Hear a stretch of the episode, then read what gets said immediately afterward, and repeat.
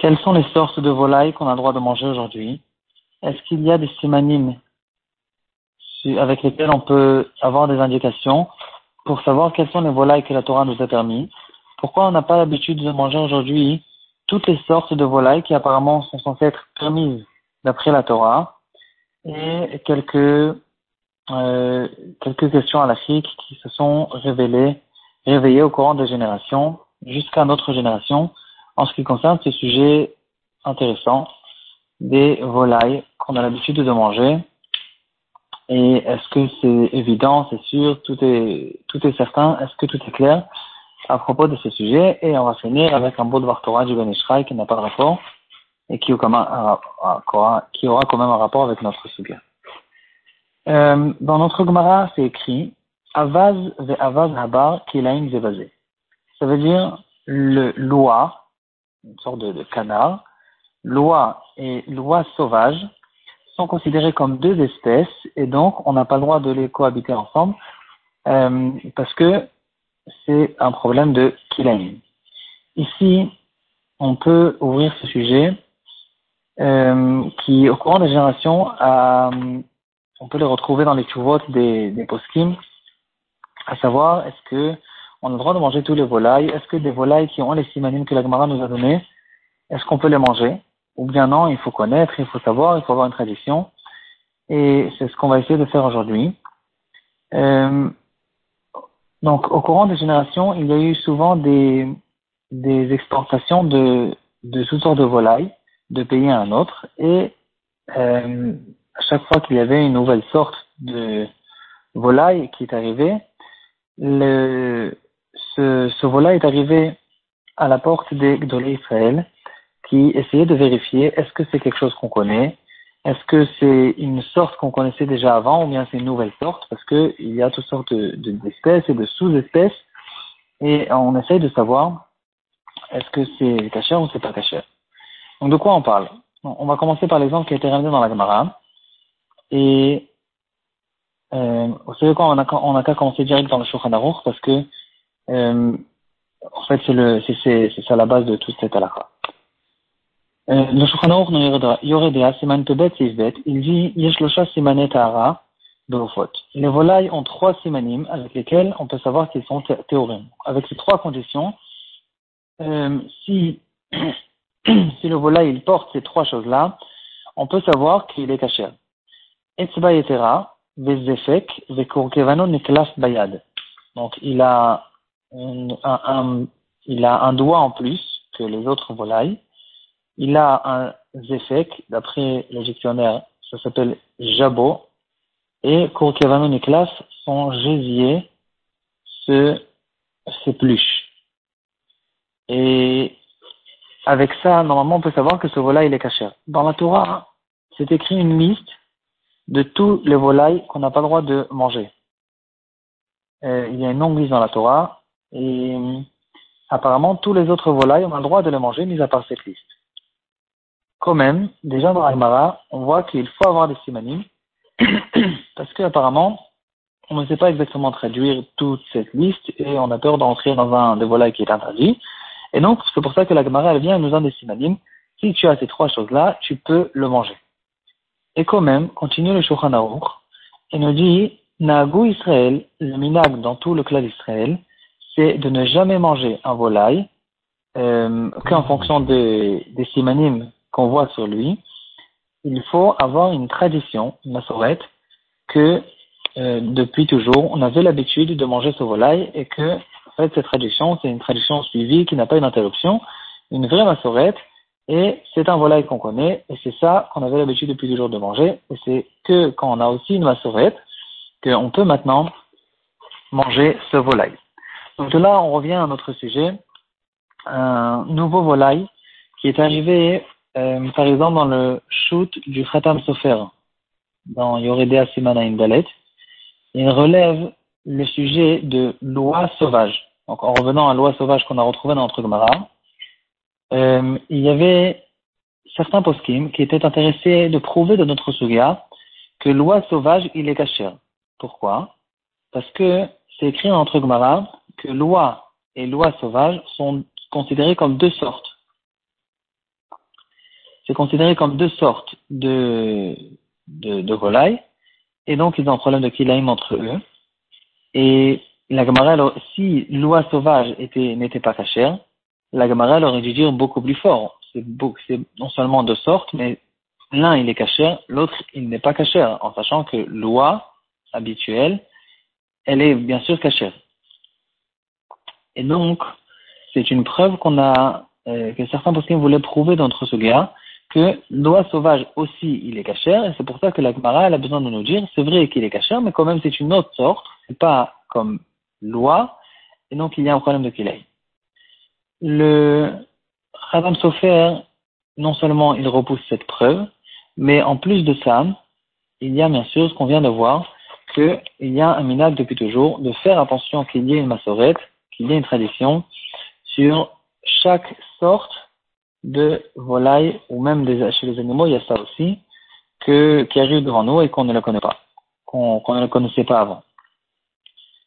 Euh, d'où vient ce minag On peut retrouver un rachis intéressant dans le Sechet Choulin Bet Amoudbet qui raconte que du temps de l'Agmara, ils avaient l'habitude de manger un certain volaille en fonction des simanim qu'ils avaient apparemment et finalement ils ont remarqué qu'ils n'ont pas, ils ne savaient pas exactement comment vérifier et il y avait une communauté entière qui avait l'habitude, qui ont pris l'habitude de manger un certain volaille qui, en fait, n'était pas cachère et donc, à cause de ça, les Chachmé Israël, ils ont décidé d'instaurer cette takana que on ne mange plus jamais des, des, des volailles sans tradition.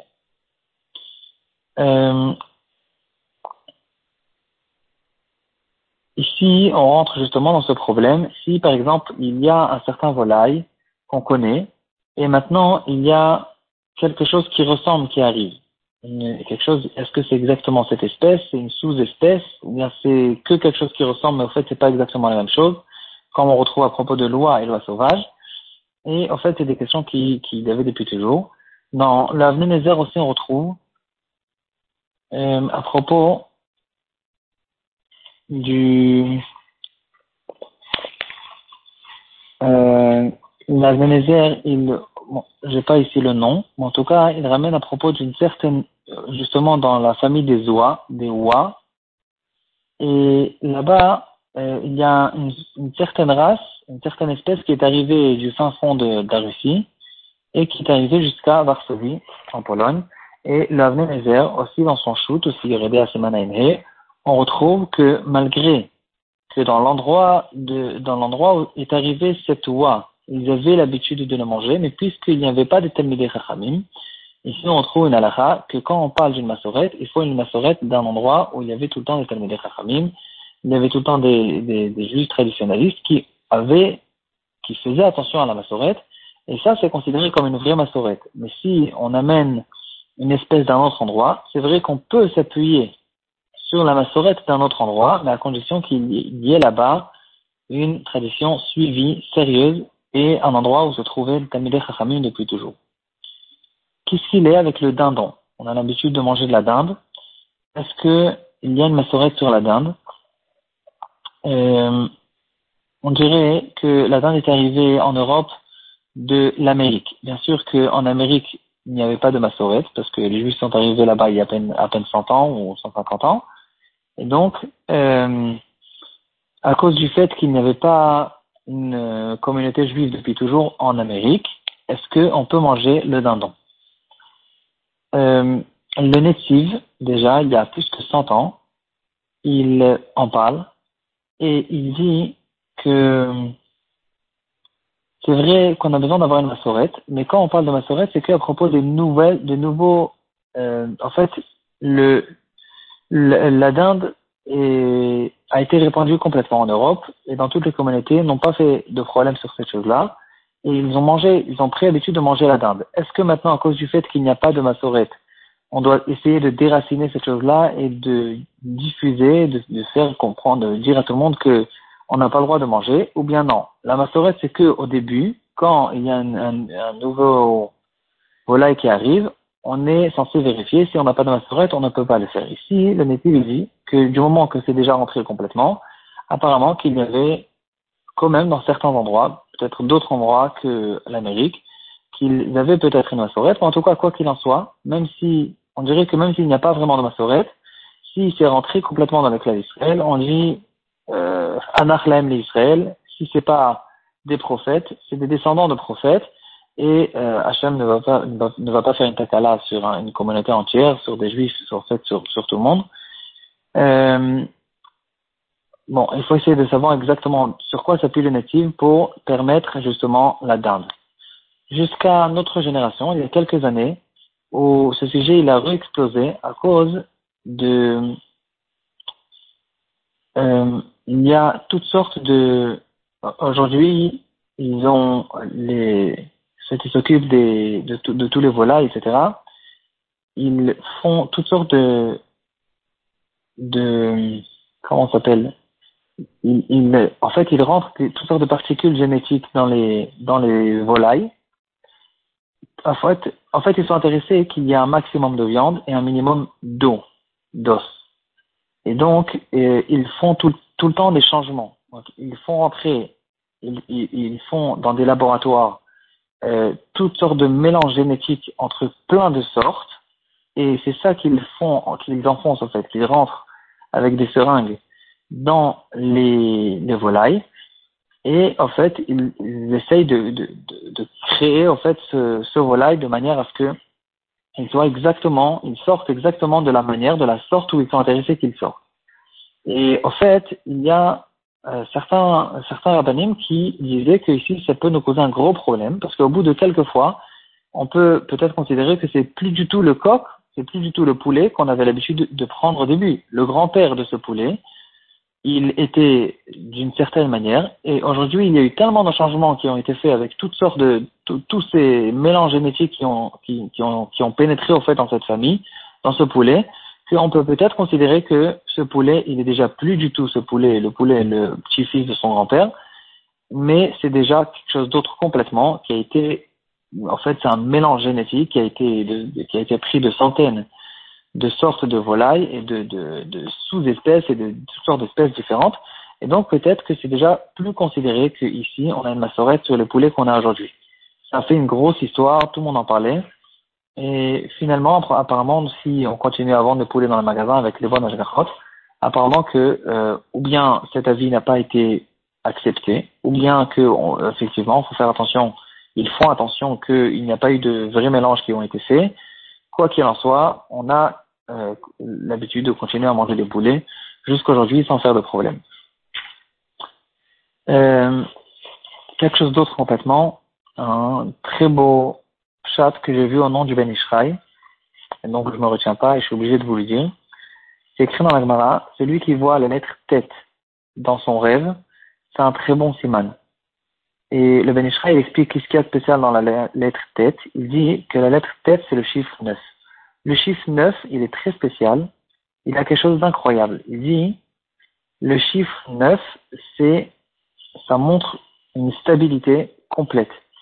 Parce que quand on prend le chiffre 9 et on le multiplie par n'importe quel chiffre, et j'ai vérifié, on trouvera tout le temps le chiffre 9.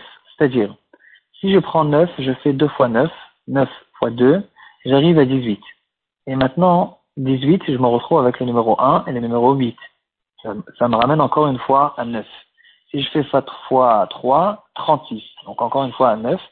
Et même si je fais 9 fois euh, n'importe quel chiffre, en fait, je peux faire même 9 fois 2438, ça va sortir un certain chiffre que si je, je fais avec ces chiffres, j'additionne tous ces chiffres, finalement, je vais toujours trouver le numéro 9. Et donc, ici, c'est pour ça que le lettre tête, elle, euh, elle vient montrer une stabilité et celui qui trouve la lettre dans son rêve, c'est un bon siman pour lui.